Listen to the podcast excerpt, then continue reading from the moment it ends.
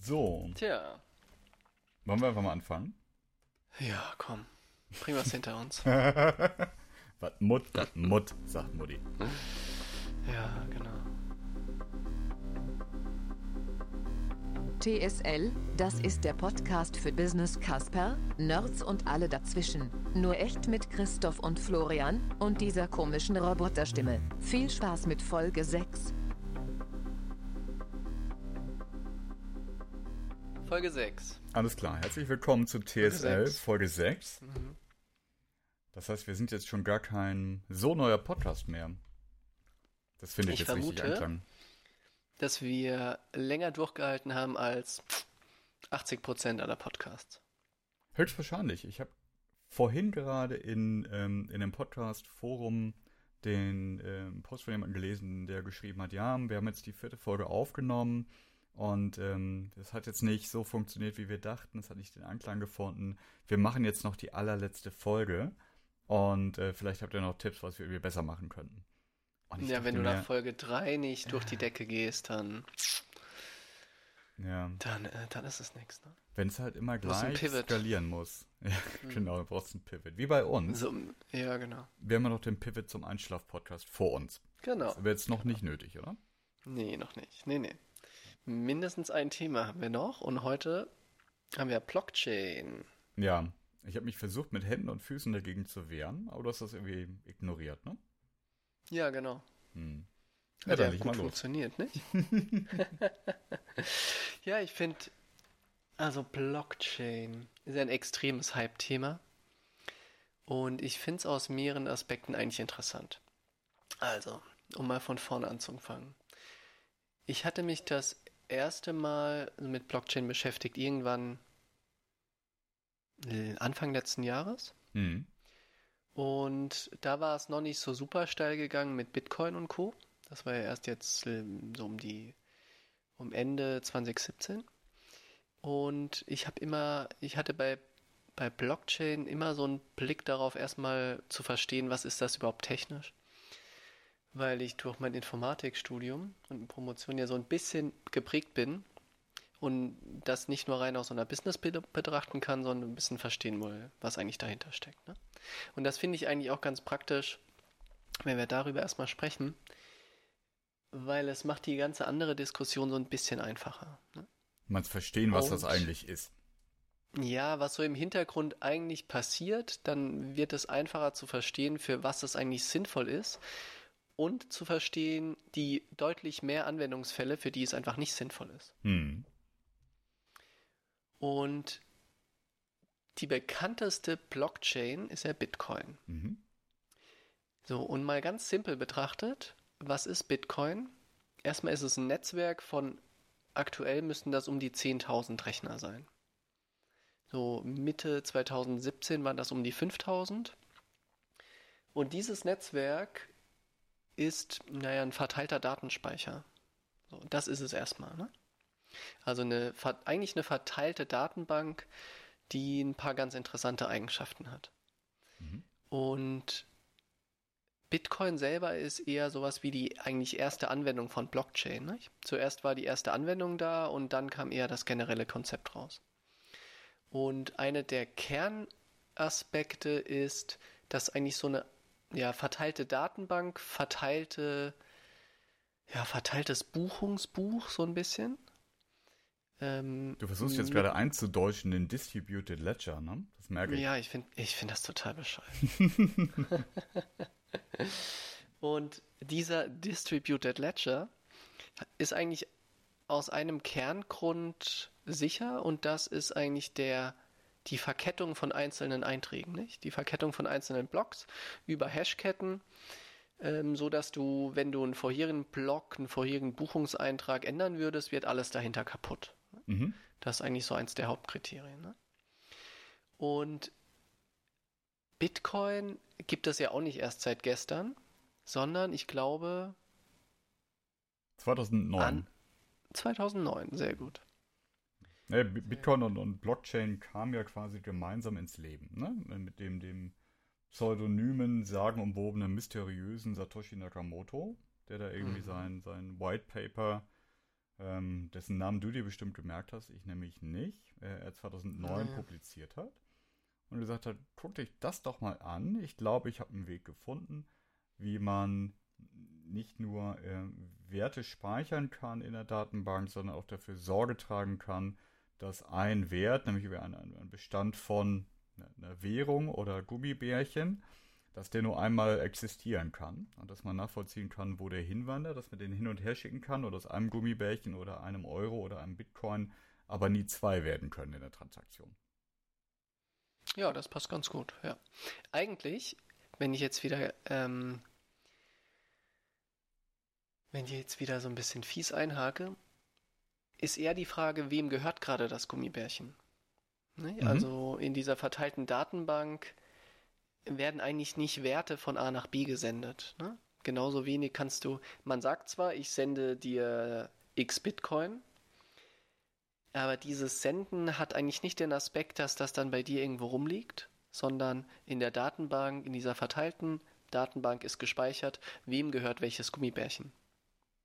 Ja, und wenn ich dir das sende, dann wird dort hinterlegt, Christoph hat an Florian fünf Gummibärchen gesendet und diese Transaktion ist hinterlegt. Nicht? Und aus der Menge der Transaktionen ergibt sich dann dein Kontostand.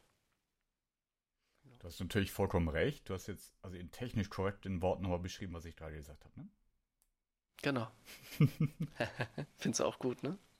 Ja, ich, ler ich lerne immer gerne dazu. Hm. Aber es ist ja tatsächlich so, ähm, das wird uns wahrscheinlich später noch, noch ein paar Mal begleiten, ähm, dass, dass über, über das zu sprechen, was da tatsächlich passiert, äh, zum einen gar nicht so leicht ist. Ähm, äh, hast du bei mir gerade gesehen und zum anderen aber echt wichtig, um nachzuvollziehen, was ist das denn eigentlich und was kann das und was kann das eigentlich nicht. Hm. Von daher Genau. ganz richtig. So, Satoshi Nakamoto ist alleine schon so ein interessanter Case, weil ja niemand weiß, wer das eigentlich ist. ne? Hm. Es gibt, gab mit der Zeit immer wieder Vermutungen, wer das eigentlich sein müsste. Aber richtig gelöst wurde es bisher nicht. Und es gibt aber noch die Wallets, also die, die Bitcoin-Adressen, die wohl ihm gehören. Nicht? So die allerersten ähm, Bitcoins, die geschöpft wurden. Und dort liegen in Summe noch so über eine Million Bitcoin. Mhm. Heute hatte das, jetzt Bitcoin ist ja wieder ziemlich runtergegangen vom Wert. So Stand heute wäre das ein Wert von 6 Milliarden Euro. Vor, ich schätze mal, so vor einem halben Jahr waren das wahrscheinlich eher so 20 Milliarden Euro. Mhm. Also das Konto des Gründers quasi. Genau, Hm. genau. Und er konnte erstmal so viel anschaffen, weil es damals deutlich einfacher war, solche Münzen zu generieren. Mhm. Die Logik dieses Netz, dieses Algorithmus ist es, dass es mit der Zeit immer schwieriger wird, Münzen zu generieren. Die Münzen generierst du eigentlich, also das Mining generierst du dadurch, dass du würfelst. Und du musst so lange würfeln, bis du eine sehr große Zahl gefunden hast, die bestimmte Eigenschaften hat. Hm. Und Eigenschaften sind unter anderem, dass sie hinten eine gewisse Anzahl Nullen haben muss. Und über die Zeit ist die Anforderung von dem Netzwerk, dass es immer mehr Nullen hinten sein müssen. Und dadurch wird es immer schwieriger, neue Münzen zu finden. Damals am Anfang war das ganz einfach. Da konntest du auf, einem, auf deinem normalen Rechner das Mining laufen lassen und er hat recht schnell Münzen gefunden und so wurden diese ersten eine Million Bitcoins gemeint. Interessante, eine ganz interessante Frage ist ja, warum, warum hat Satoshi Nakamoto nie diese Münzen verkauft? Nicht, also jetzt zum Beispiel oder vor also Ende 2017, als der Mhm. Kurs richtig, richtig weit oben war, warum hat er das eigentlich nicht verkauft? Ne? Also nicht mal eine einzige Münze oder man verkauft ja nicht mal einzelne Münzen, sondern Anteile daran, ne? so Teilmünzen. Nichts davon wurde verkauft. Jetzt gibt es einmal die Logik zu sagen, ihn gibt es vielleicht gar nicht mehr, nicht? verstorben. Hm. Die andere interessante Aspekt ist, was würde eigentlich passieren, wenn er Münzen verkauft? Nicht? Weil es bleibt nicht geheim, sondern jeder, da kommen wir nachher noch zu, was ist eigentlich, also inwieweit ist denn Bitcoin anonym oder pseudonym? Ähm, man, es würde auffallen, man könnte es öffentlich einsehen, dass er Münzen verkauft. Und jetzt ja die Frage, wenn ich Besitzer selber von Bitcoins bin und ich weiß, der Wert hängt ganz stark davon ab, wie viel sind eigentlich gerade im Umlauf und wie ist die Nachfrage. Hm. Und ich weiß, da ist jemand, der hat jetzt eine Million von diesen Münzen und er fängt an, die zu verkaufen. Wahrscheinlich würde das in so einem Flash-Crash enden, weil jeder sagt, wenn der jetzt anfängt zu verkaufen und seine ganze eine Million auf den Markt wird, dann sinkt der Kurs so massiv, dass meine paar äh, 0, irgendwas Bitcoin überhaupt nichts mehr wert sind. Ne? Ja, ich habe noch eine dritte Theorie. Ähm, die dritte Theorie ist, dass äh, würde, würde er anfangen, ähm, die zu verkaufen und also in, in echtes Geld umzuwandeln, dann würde seine Anonymität verlieren. Es gibt ja mittlerweile einen Haufen Leute, die sich wirklich darauf spezialisiert haben, anhand der Transaktionen, die Leute auf, auf der Blockchain tätigen, mit irgendeiner Kryptowährungen, die im echten Leben zu finden. Und das ist erstaunlich einfach, also für, für Leute, die wissen, was sie tun, ist es erstaunlich einfach, mhm. tatsächlich Leute zu identifizieren. Mhm. Kommen wir mal dazu, warum das eigentlich so ist. Nicht? Mhm. Weil ähm, es gibt ja so zwei Kernargumente, warum, warum Bitcoin teilweise so als mögliche neue Weltwährung gesehen wird. Und eine, ein Aspekt ist, es gibt keine zentrale Instanz, die das kontrollieren kann. Mhm. Der zweite Aspekt, der immer genannt wird, ist, man ist damit anonym. Ja, ist Quatsch. Und das stimmt eigentlich überhaupt nicht. Genau das Gegenteil ist der Fall, nicht? Wenn du mit deiner Visa-Karte was bezahlst, dann weiß mindestens Visa und die ganzen Zwischenprozessoren, ähm, was du da gerade gekauft hast. Ne? Bei Bitcoin kann es jeder öffentlich einsehen, weil jede Transaktion ist öffentlich zugänglich. Ne? Ja, ähm, das, das, ist halt der Unterschied zwischen Pseudonym und Anonym. Und ich habe ein schönes genau. klassisches Beispiel dafür, ähm, was das im echten Leben heißt. Ähm, als ich an der Uni studiert habe, ähm, das war zu einer Zeit, wo Digitalisierung noch eher so, so, so, so ein nebulöses Wort war, zumindest für einen Teil der, der Prozesse dort. Die ähm, Klausurenergebnisse, die wurden immer in der Papierliste ähm, am Studierendenbüro irgendwie ausgehängt, wenn sie da waren. Und äh, ob des Datenschutzes wurden da aber nicht die Namen der Studierenden aufgeschrieben, sondern hm. die Matrikelnummern. So, mhm. also Matrikelnummer ist, ist so wie dein, deine Wallet-ID, die du bei, bei Bitcoin haben kannst.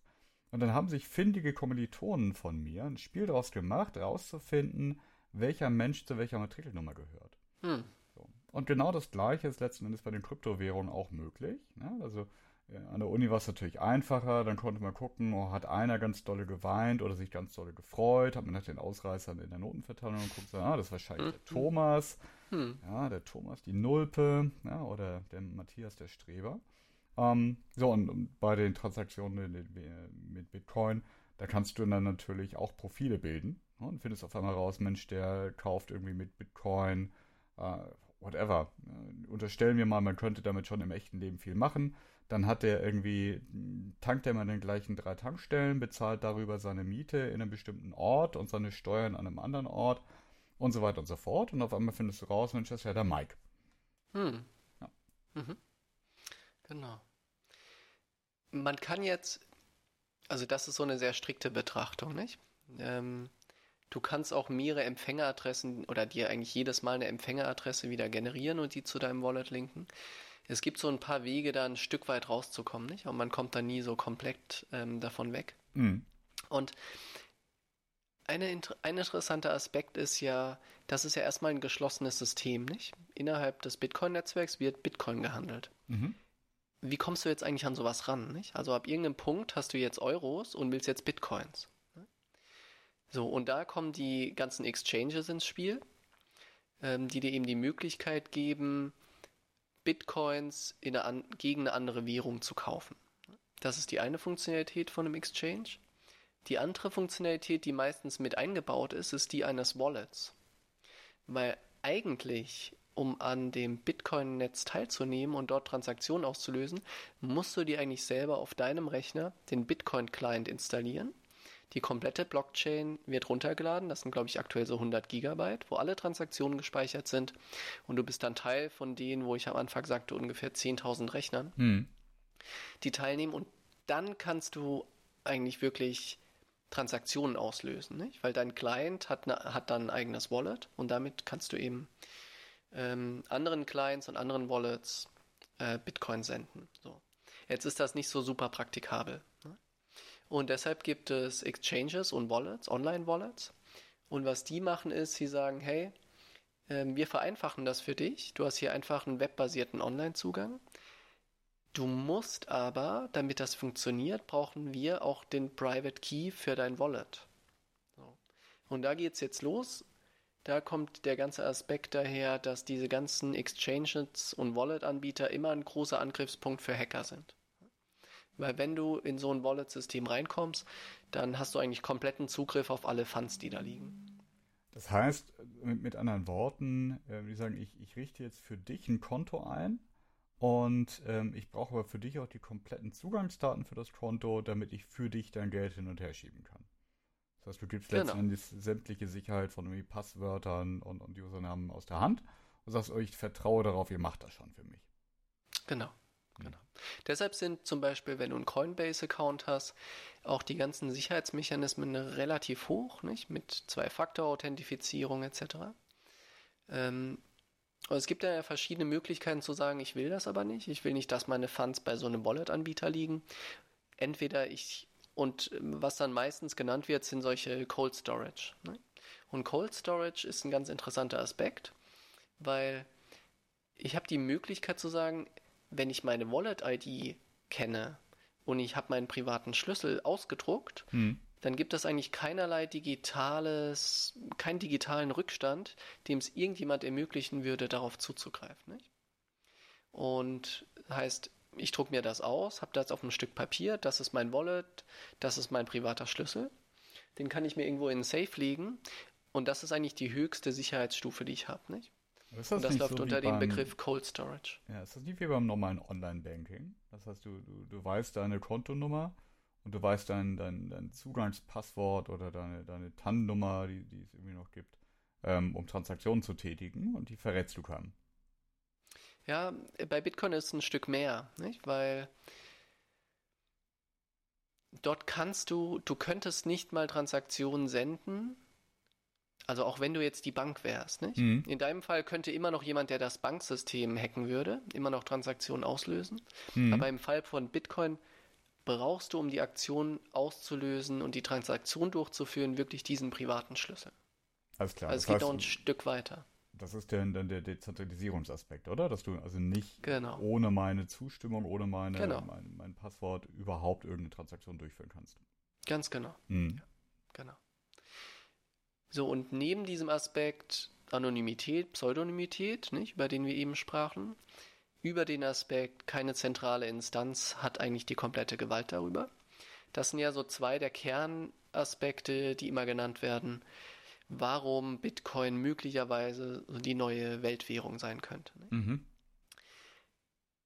So, und was ich finde, was ich immer ganz interessant finde, ist, dass meistens wird ja darüber gesprochen, man gibt so die Power zurück an die Menschen ne? und schafft für mehr Gerechtigkeit.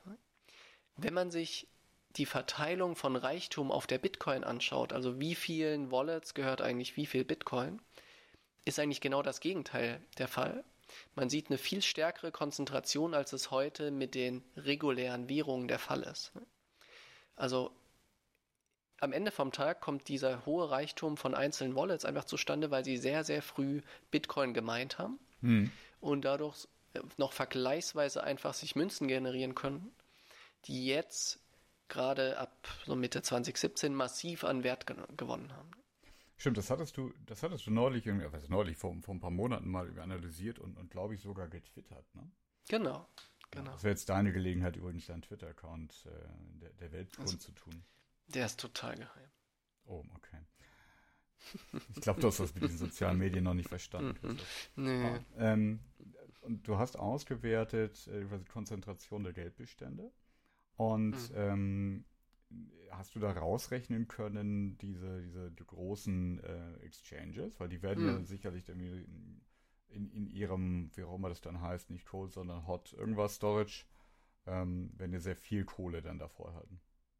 Ja, das ist bei denen auch Cold Storage übrigens, nicht? Weil in Cold Storage kannst du eigentlich nur deine eigenen Funds rüberziehen. Mhm. Und die tu sagen sozusagen, ich habe das zwar sozusagen im Hot Storage, das ist in deinem Account drin, aber wir ziehen es trotzdem in den Fund rüber zu uns in den Cold Storage. Deshalb sind da, naja, das sind so zehn Exchanges ungefähr, die wirklich massiv viel äh, Wert haben. Auch wenn man die rausnimmt, ähm, verändert sich das Ganze nicht großartig. Mhm. Und was heißt das jetzt?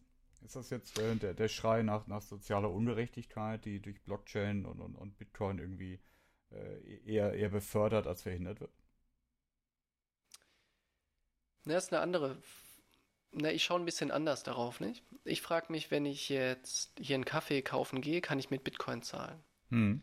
Nicht? Und die ganze Möglichkeit damit zu bezahlen hat sich aus meiner Sicht nicht wirklich erhöht. Und damit ist es für mich keine Währung.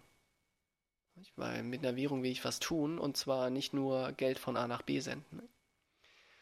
Und die Möglichkeiten, die ich damit habe, ähm, ohne Transaktionsgebühren Geld zu senden, habe Hm. ich eigentlich mit meinem Girokonto genauso.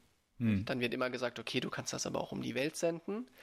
Ja, das ist toll, aber der, der Anwendungsfall, dass ich jetzt als Privatperson irgendwo äh, nach China Geld versende, ist auch nicht so häufig.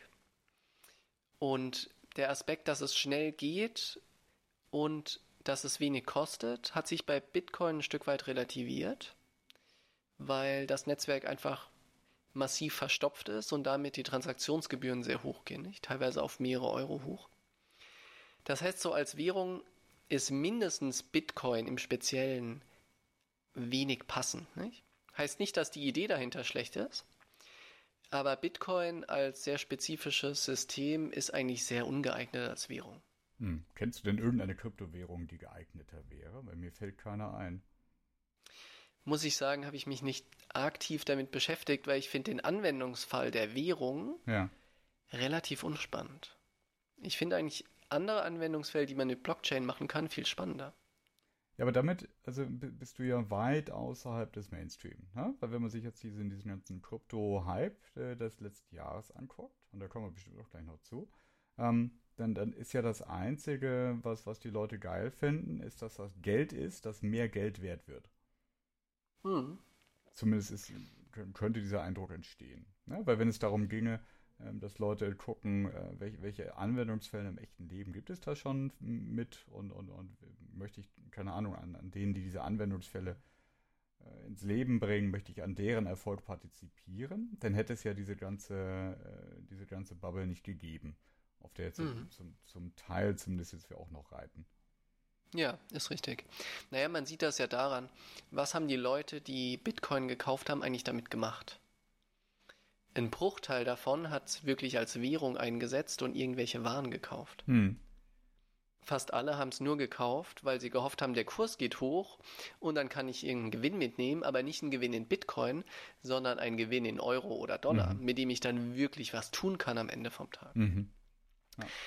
Und damit war es mindestens diese ganze Bubble, die Ende 2017 hochging und die jetzt irgendwie so seit März, April deutlich runtergegangen ist, eigentlich reine Spekulation. Ne?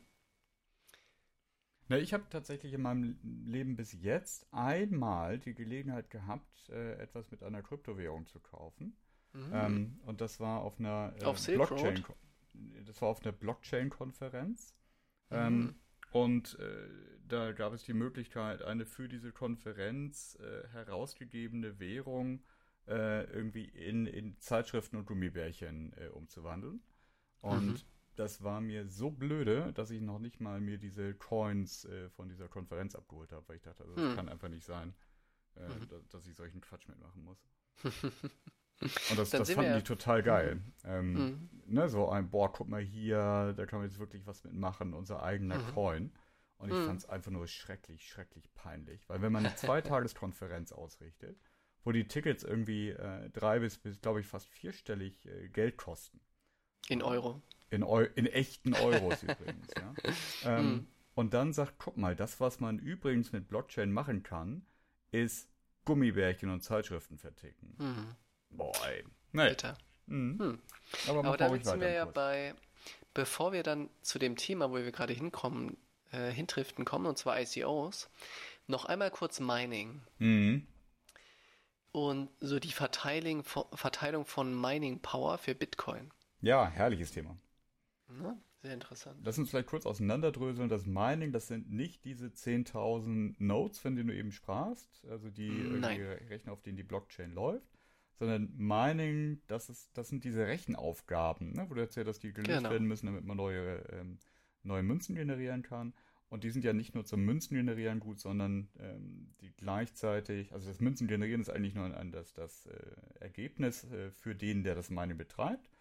Der Grund der Rechenaufgabe ist ja die, die Betrugsverhinderung, zum Beispiel diese, dieses Double Spend Phänomens, also irgendwie eine Münze nicht zweimal äh, neu eintragen zu können, um das jetzt vielleicht ein bisschen technisch korrekter auszudrücken, nicht, dass ich gleich wieder Mhm. eins aufs Maul kriege. ähm, und, und diese Rechenaufgabe dient dazu, dass es ein, also dass es, dass es im echten Leben Kosten verursacht, ähm, quasi Transaktionen zu bestätigen. Ähm, und und äh, die, die Rechenkosten dafür, quasi Stromkosten, Hardware, ähm, die steigen regelmäßig. Ne? Und das wird, wird Mhm. verursacht durch diese, diese Rechenintensität. Genau. Und wenn ich, wenn ich dann so ein, so ein Ding, also so eine, so eine, so eine Aufgabe gelöst habe, dann werde ich dafür in Münzen entlohnt und deswegen ist dieses Mining überhaupt ein Thema für Leute. Genau. Ja. Okay. Die Komplexität, um neue Münzen zu generieren, hängt in erster Linie mit der Zeit zusammen. Also, und damit, wie viele andere Münzen gibt es eigentlich, nicht? Ich glaube, dass die Komplexität verdoppelt sich alle x Monate, wenn ich richtig liege. Mhm. Und die Komplexität bedeutet dann eben, ich würfel ganz oft und jedes Mal, wenn ich würfel, kommt eine spezielle Zahl raus. Und diese Zahl muss eine gewisse Eigenschaft haben. Und die Komplexität, die dann immer steigt, macht es immer schwieriger, solche Zahlen zu finden, nicht? weil die Eigenschaft immer mehr eingegrenzt wird. Ja. So, und jetzt hat das so verschiedene Variablen, die ganz interessant sind.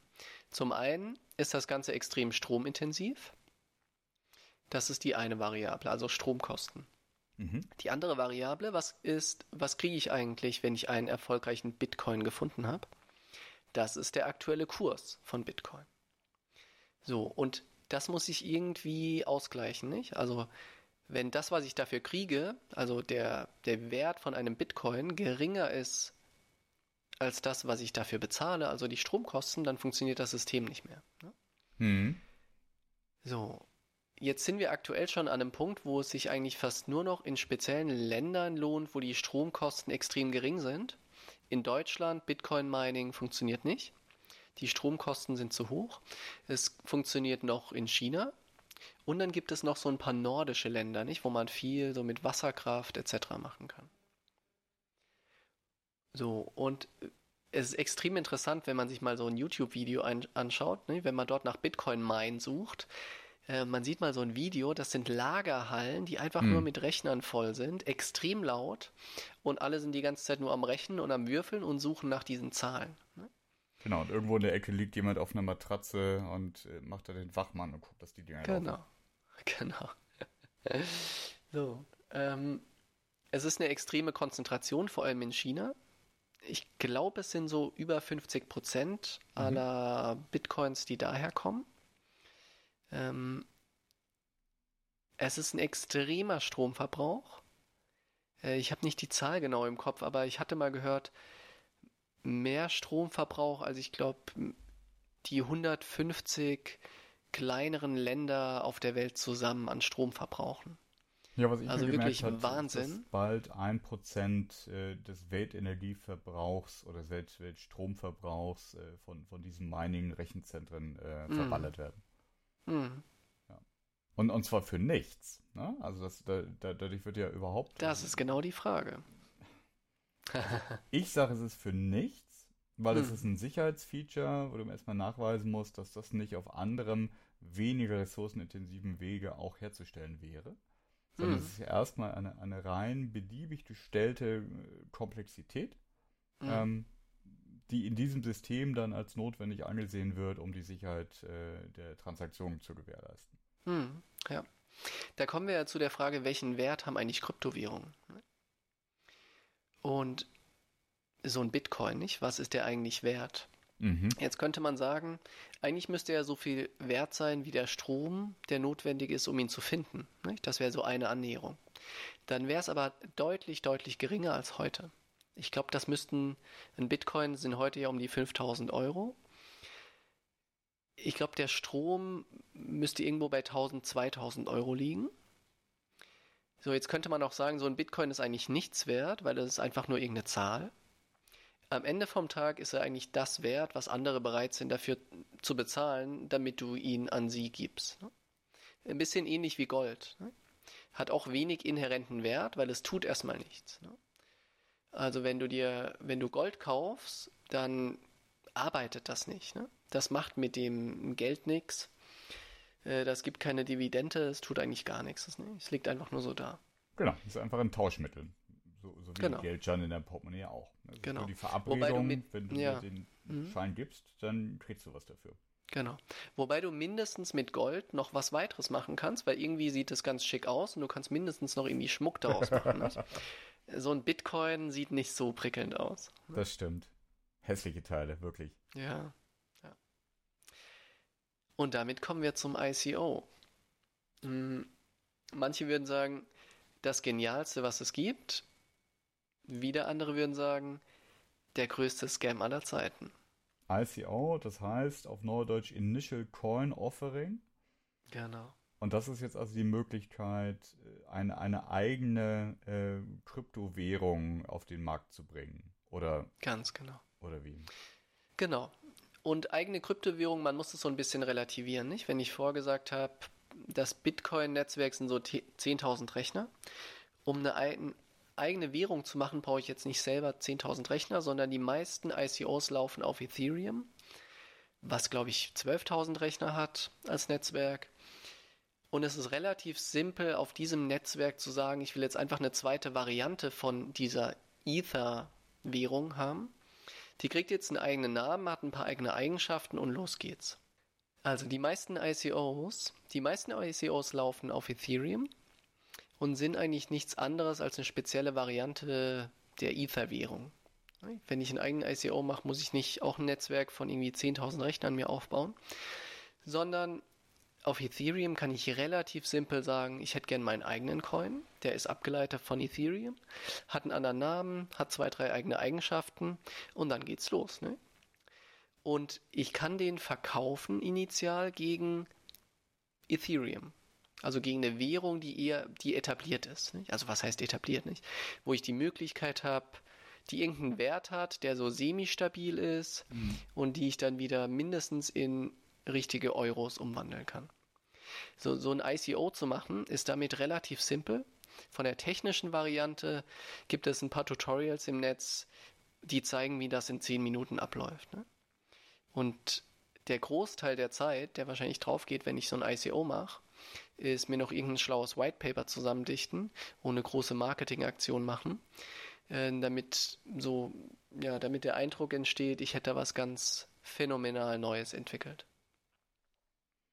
Ja, das ist genau das Problem, weil so, so ein ICO, ähm, also letzten Endes ist es ja, der, der Mechanismus ist, gebt mir bitte euer Geld ähm, und zwar in, in, Form von irgendwelchen anderen Kryptowährungen, die, die ich frei handeln kann. Also wie Bitcoin, Ethereum, Litecoin, whatever. Hm.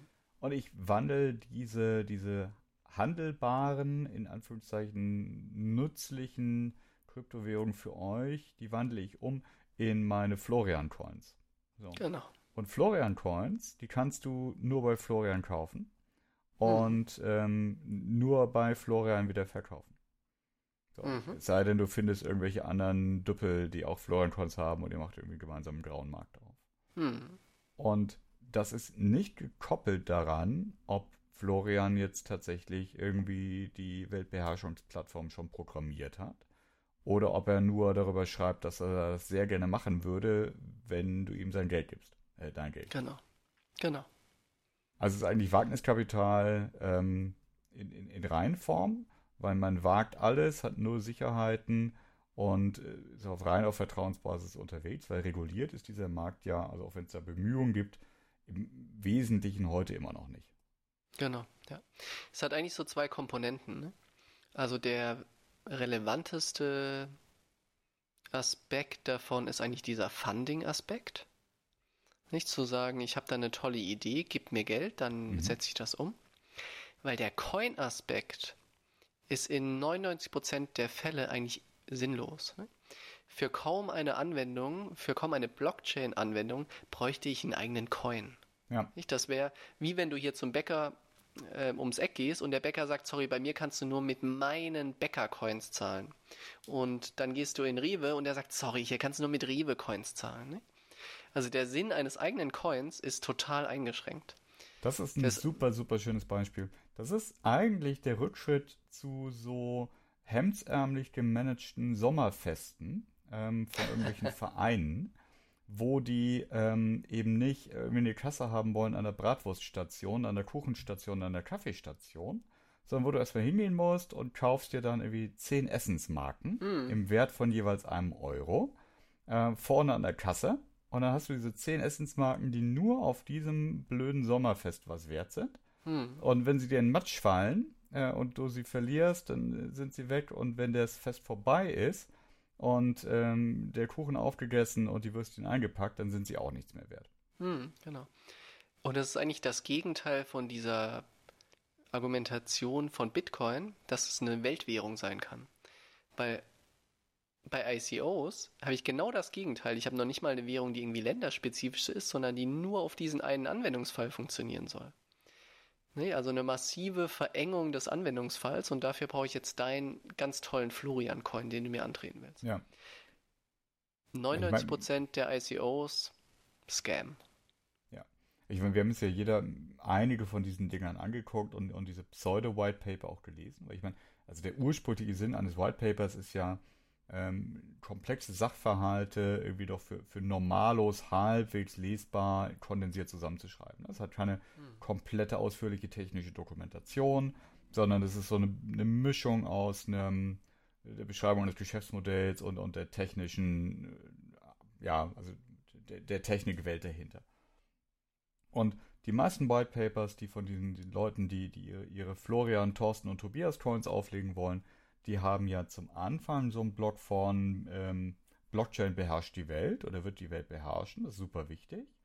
Dann nochmal eine Seite zu, warum auch immer der Markt, auf dem ich jetzt unterwegs bin, super, super, super riesig ist und Milliarden groß.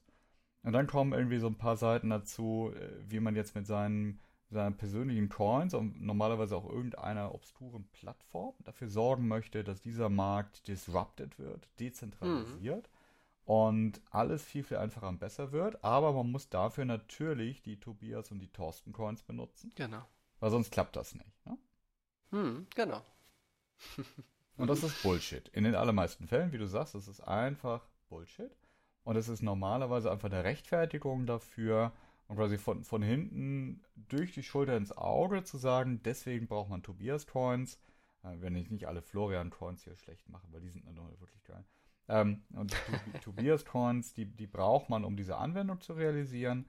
Und deswegen ist es auch toll, wenn du Tobias Coins kaufst, weil nicht nur gibst du mir damit das Geld, damit ich irgendwie die Plattform programmieren kann, sondern die werden ja später gefragt sein wie geschnitten Brot. Das heißt, deine Tobias Coins, die werden richtig, richtig wertvoll werden.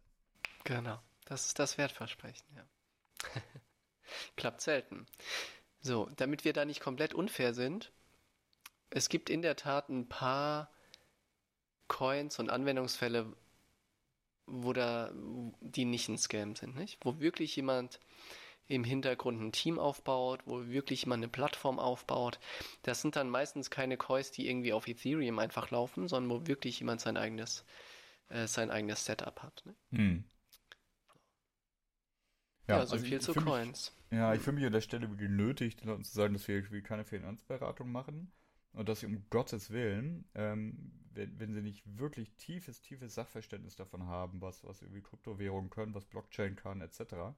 Und das sind 99,5% aller Menschen ähm, auf jeden Fall, einfach von sowas die Hände zu lassen. Ja, also ein gutes, ein guter Indikator, glaube ich, ist, wenn man in, in so ein ICO investieren möchte, und dann feststellt, oh, ich habe aber ja noch gar keine Krypto-Coins, die ich dort einzahlen kann.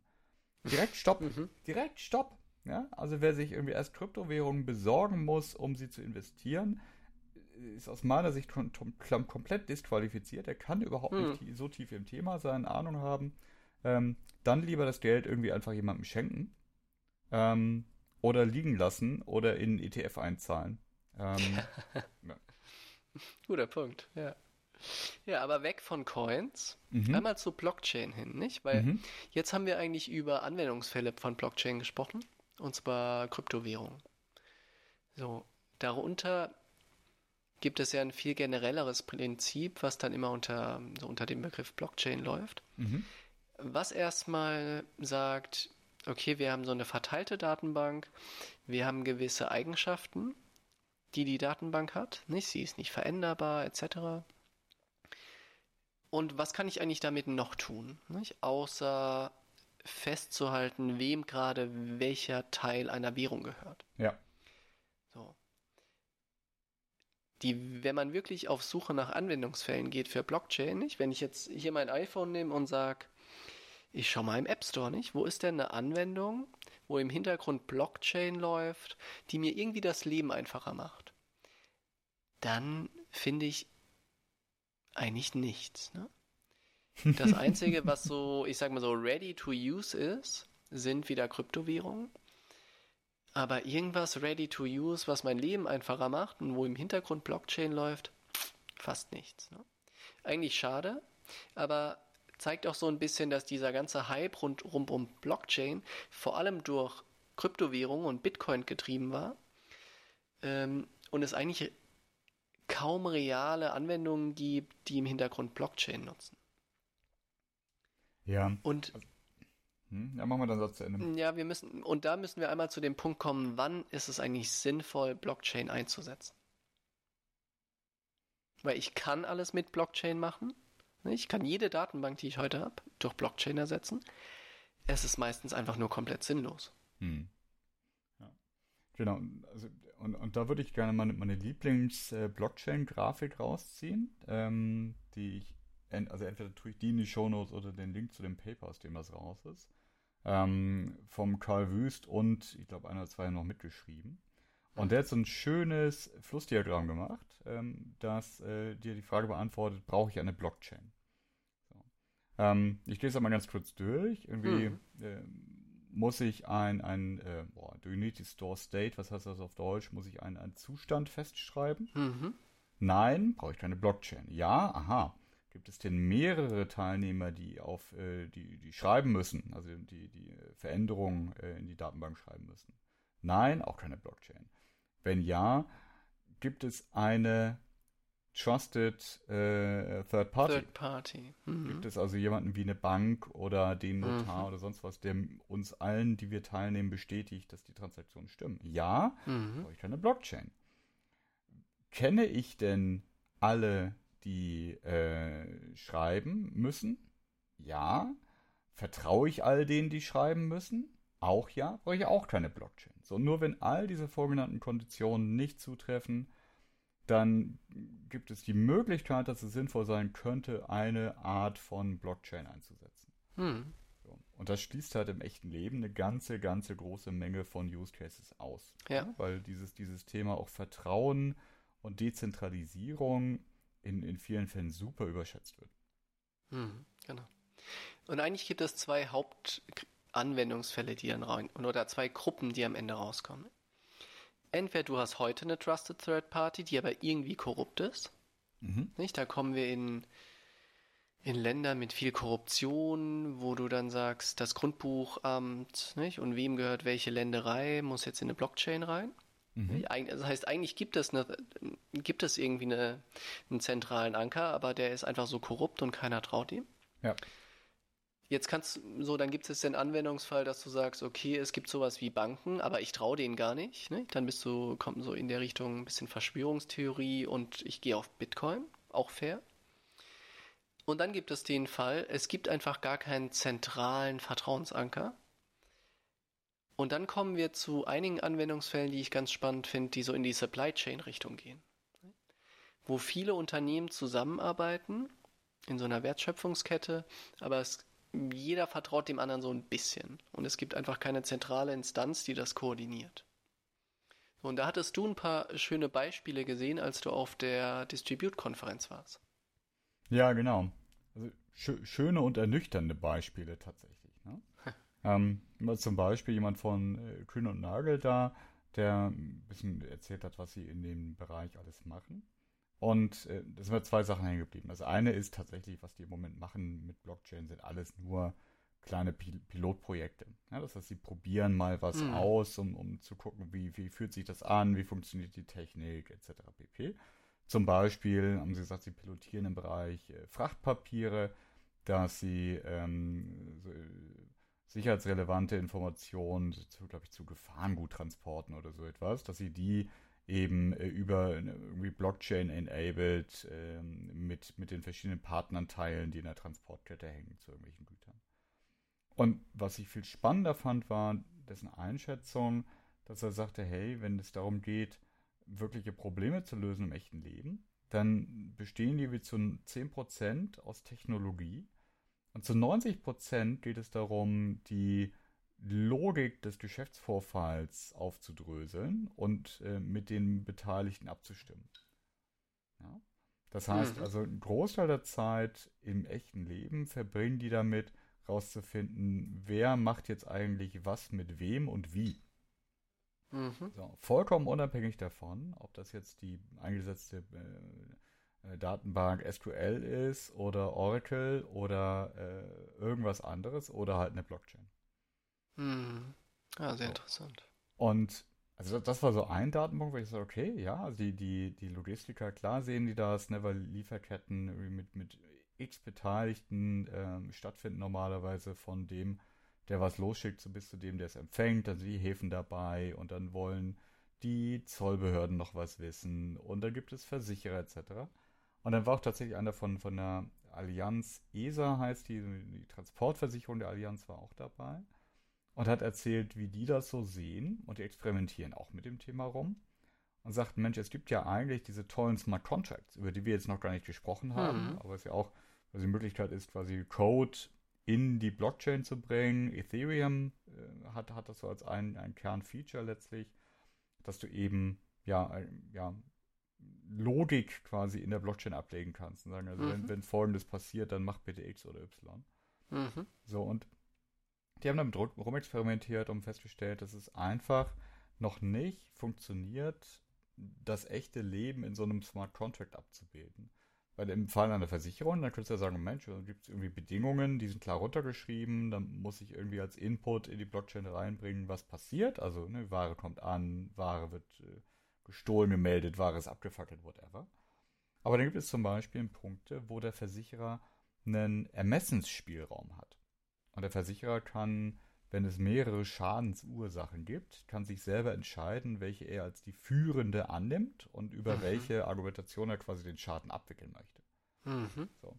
Und allein an der Stelle, das Ermessen, das kannst du eben nicht in den Smart Contract reincoden.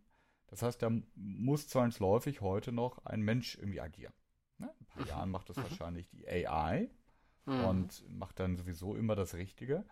Aber da kann eben der Smart Contract noch nicht Komplexität des echten Lebens abbilden. Mhm. Ja.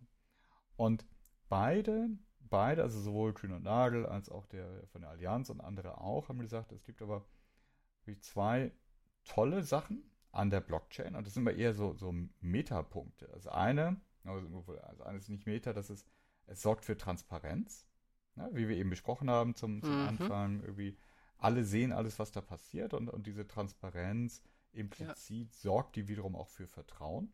Ja, ja. Also ganz unabhängig davon, was da technisch tatsächlich passiert, aber diesen Eindruck zu haben, als Teilnehmer an einem Geschäftsprozess, wo andere mitbeteiligt sind, alle sehen hier tatsächlich das mhm. Gleiche. Das ja, cool. du kannst auf einmal komplett reinschauen, was passiert in irgendeinem Vorgang, wo du vorher der vorher komplett versteckt vor dir war, ne? Ja, genau. Und vielleicht hat dann mhm. sogar dein IT-Department von dieser Transport-Blockchain, die du mit zehn anderen gegründet hast, einen Rechner bei sich im Schrank stehen, ja, und du weißt, ich habe genauso die Wahrheit jetzt mhm. auf meinem Rechner wie mein Partner der 2 und Partner 3.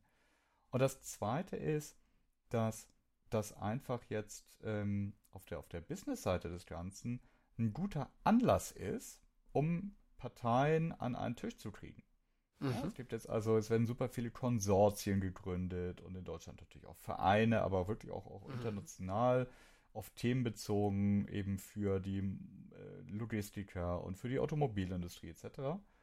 Und das ist ein super guter Anlass, weil das ein, eben ein mega Hype-Thema ist, dass Firmen einfach ihre Geschäftspartner an den Tisch kriegen und sagen, lass uns doch mal drüber nachdenken, wir sind ja alle an einem Prozess beteiligt, wie wir das schlanker, effizienter und besser für alle Parteien hinbekommen können. Mhm. Also letzten Endes ist einfach Blockchain, der Blockchain-Hype der, der, der Gesprächsopener, ne? um Ja. also die, die Leute an den Tisch Mhm. zu kriegen. Mhm. Und das finde ich ganz geil, ähm, weil solange man sich dann auch die Möglichkeit lässt, dass am Ende des Tages die Blockchain gar nicht die richtige Datenbank ist äh, für das, Mhm. was man, was man machen möchte, Mhm. dann hat man einfach einen guten Grund gefunden, um immer ein bisschen über den eigenen Horizont zu gucken und sich, ja, wie gesagt, an einen Tisch zu setzen. Mhm. Spannend. Ja, Ja. macht Sinn. Das sorgt leider nicht für direkte Wertsteigerung meiner Florian-Coins, ähm, aber glaube ich, dass das Nachhaltigere, was tatsächlich Mhm. über dieses Blockchain-Thema erreicht werden kann. Hm. Wo geht denn das alles dann hin? Nicht? Wir haben jetzt darüber gesprochen, ganz viel über Krypto, so der Mhm. Kernanwendungsfall, über Blockchain. Und es gibt ja also teilweise so riesen Blockchain-Fans, die dann sagen, irgendwann ist das ganze Internet jetzt in der Blockchain drin. Nicht? Ja, klar. Geht, geht das da rein? Macht das Sinn? Was soll, was bedeutet das überhaupt, wenn jetzt das Internet der Blockchain ist? Ja, es ist, also aus meiner Sicht ist es einfach totaler Schmonz. Ähm, das, ist, so- das ist das Fachwort, das ich dazu gerne benutze. Ja, sehr gut. Schmonz. Hm. Ich glaube tatsächlich, das braucht jetzt noch eine Weile, bis Blockchain genauso sexy sein wird wie MySQL. Mhm. Und genau da gehört es meiner Meinung nach hin. Mhm. Es ist eine, eine tolle neue Art von, von Datenbanktechnologie, gerade was diese ganzen kryptografischen Geschichten dahinter anbelangt, ist das super sexy. Ich verstehe davon irgendwie ein Prozent maximal. Aber ja, also diese, diese Mhm. Feature-Set, das, das du eingangs auch beschrieben hast, das zu realisieren, das gab es vorher in der Form noch nicht. Und das kann viele neue tolle Sachen ermöglichen. Aber es ist eben auch nur ein, ein Infrastrukturbaustein. Mhm. So. Und ich glaube, das braucht noch eine ganze Weile, weil eben dieser, dieser Hype auch so riesig geworden ist in den letzten Jahren. Und dann, wie gesagt, werden normale Menschen davon auch nichts mehr wissen wollen. Genauso wenig, wie sie heute über SQL, MySQL oder NoSQL oder sonst was diskutieren.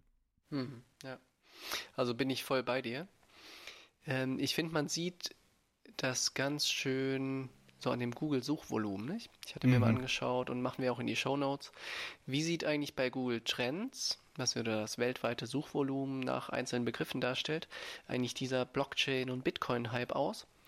Und bei Bitcoin sieht es fast so aus wie die Kursentwicklung von Bitcoin. Ne? Ende 2017 massiv hochgepiekt, jetzt wieder deutlich, deutlich niedriger. Blockchain-Suchvolumen auch massiver Peak Ende 2017, aber nicht so tief gesunken wie Bitcoin. Mhm. Finde ich eigentlich erstmal sehr positiv, ähm, dass die Grundtechnologie noch ein stärkeres Interesse hat als dieser eine Anwendungsfall, nicht? Ja, Damit ist das so ein bisschen zueinander normalisiert und macht wieder ein Stück weit Sinn. ja. Ich glaube, wenn man sich diese Blockchain auf dem Hype-Cycle anschaut, nicht? Gartner hat ja so eine ganz schöne Darstellung. Mhm. Dann sind wir jetzt einmal auf diesem Peak of Inflated Expectations runtergekommen. Ich glaube, der Peak war so Dezember 2017. Schön, dass wir jetzt da endlich runter sind. Und ich glaube, das wird jetzt so zwei Jahre dauern. Und dann kommen mal wirklich Ready-to-Use-Anwendungen, die auch wirklich einen Mehrwert haben. Ja. Ja, das, das wird wahrscheinlich so sein, ähm, weil das, das Volumen, mit dem auch große Konzerne einfach diese Technologie ausprobieren, das ist schon immens. Ne? Also nicht so, nicht so, dass die nur irgendwie viele hundert Millionen und, und ja, also insgesamt sicherlich Milliarden in das Thema investiert haben und viel davon sich als, als, äh, ja, als, als Abschreibung materialisieren wird, sondern die machen wirklich, wirklich ganz viel und probieren einfach rum. Ähm, also das letzte Beispiel aus der, aus der Konferenz da, da war jemand von TUI da, die haben ein, einen internen Marktplatz geschaffen, um ähm, gekauftes Hotelvolumen quasi zwischen Ländern zu traden. Also keine Ahnung, wie die, die Deutschen haben auf Mallorca eine Hotelburg, äh, 300 äh, Betten für 100 Tage gemietet, sehen, das kriegen sie nicht voll und äh, verkaufen einen Teil davon an die, an die Spanier und an die Engländer intern, Mhm. damit die das selber verticken können. Mhm. Und die haben das ähm, Blockchain-basiert gemacht. Und zwar nicht, weil es notwendig war, sondern weil sie es konnten. Mhm. Ähm, also haben ganz spezifisch sich einfach das ausgesucht als einen Case, den sie gerne lösen wollten, der für sie selbst auch ein Problem behebt. Und wo sie sagten, da fühlen wir uns safe genug, das sind äh, Tochterunternehmen, mit denen können wir offen sprechen, mit denen können wir so auch Sachen pilotieren gemeinsam. Wir machen das jetzt auf der Blockchain, damit wir mhm. lernen, mit dieser Technologie umzugehen, in einem Rahmen, den wir selber noch beherrschen. Mhm. Und das fand ja, ich spannend. unglaublich sympathisch. Im Publikum hat, kam das dann irgendwie scheiße an und irgendwie einer hat es nicht verstanden. Spalter. ja, und einer hat es echt nicht verstanden, fragt am Ende, war ganz, ganz kritisch, als hätte er jetzt irgendwie ihn, ihn, den, den Redner ertappt, ob denn überhaupt die Blockchain notwendig gewesen wäre, um das zu implementieren. Mhm. Er lachte ihn an, sagte, nein, habe ich eben auch gerade gesagt, aber nein, aber wir wollten es einfach mhm. ausprobieren. So. Und das Gesetz der großen Zahl sagt ja dann, dass in den nächsten Jahren dann tatsächlich Leute irgendwie auch auf Cases stoßen werden, die echt Sinn stiften, ähm, mhm. wo die Transaktionskosten geringer sind als mit einer normalen Blockchain, äh, mit einer normalen Datenbank oder wo irgendwas anderes besser funktioniert. Ähm, und wahrscheinlich müssen wir auch nochmal so eine, so eine zusätzliche Hypewelle ertragen äh, in der Kombination mit dem Internet of Things. Ja, das ist Aha. ja auch so ein Mega-Hype-Thema. Mhm. Milliarden von Geräten sprechen jetzt miteinander über das Internet. Mhm. Und da gibt es ja auch mega viele Blockchain-Projekte, die sich darauf kaprizieren und sagen, aha, super gut und wir sorgen jetzt dafür, dass all die Geräte irgendwie über die Blockchain dezentralisiert miteinander blub machen. Mhm. Ähm, so, und das ist, glaube ich, dann die, die zweite Welle. Also das erste, was kommen wird, ist, wie du sagst, dass in, in, in keine Ahnung, zwei, drei Jahren die ersten sinnigen Anwendungen tatsächlich auch at scale draußen sein werden, nicht nur äh, Piloten. Und dann wahrscheinlich nochmal ein paar Jahre später dann auch irgendwie für sowas wie Internet of Things, also auch die, die technisch nichts anspruchsvollere Geschichte, was, was auch so den, den Skaliertheitsgrad anbelangt, ähm, da ist vielleicht dann nochmal was zu erhoffen. Hm. Ja, so ein hm. schöner Ausblick. Auf jeden Fall. Nicht? Ja, also äh, für alle die, die nicht in Florian Coins investiert haben. Du, ich wollte es gerade sagen. Also wir müssen jetzt auch mal Schluss machen, weil ich wollte ja. gerade mal schauen, was meine Florian Coins wert sind. und ob ich mal ein paar davon gewinnbringend gegen Euro abstoße. Alles klar. Ich kann das zwar nicht unterstützen, weil, weil äh, ja, dann geht Insider der sagen ja hodl, hodl. Ja. ja. ja halt bloß fest an deinen Coins. Aber du machst ja eh, was du willst. Dann weisen wir noch darauf hin, dass die Show Notes es gibt unter tsl.fm slash 6 für unsere sechste Folge mhm. heute zum Thema Blockchain. Und wir freuen uns über sachdienliche Hinweise und Kommentare. Und ähm, abonnieren kann man das Ding mittlerweile auch auf allen Podplayern, die es auf der Welt gibt. Und alle Links dazu gibt es auch direkt auf der Frontpage auf tsl.fm. Klasse. Ist TSL auch in der Blockchain verfügbar? Ich muss jetzt ganz schnell weg, sorry. Ja? Okay, bis dann. Ciao. Tschüss.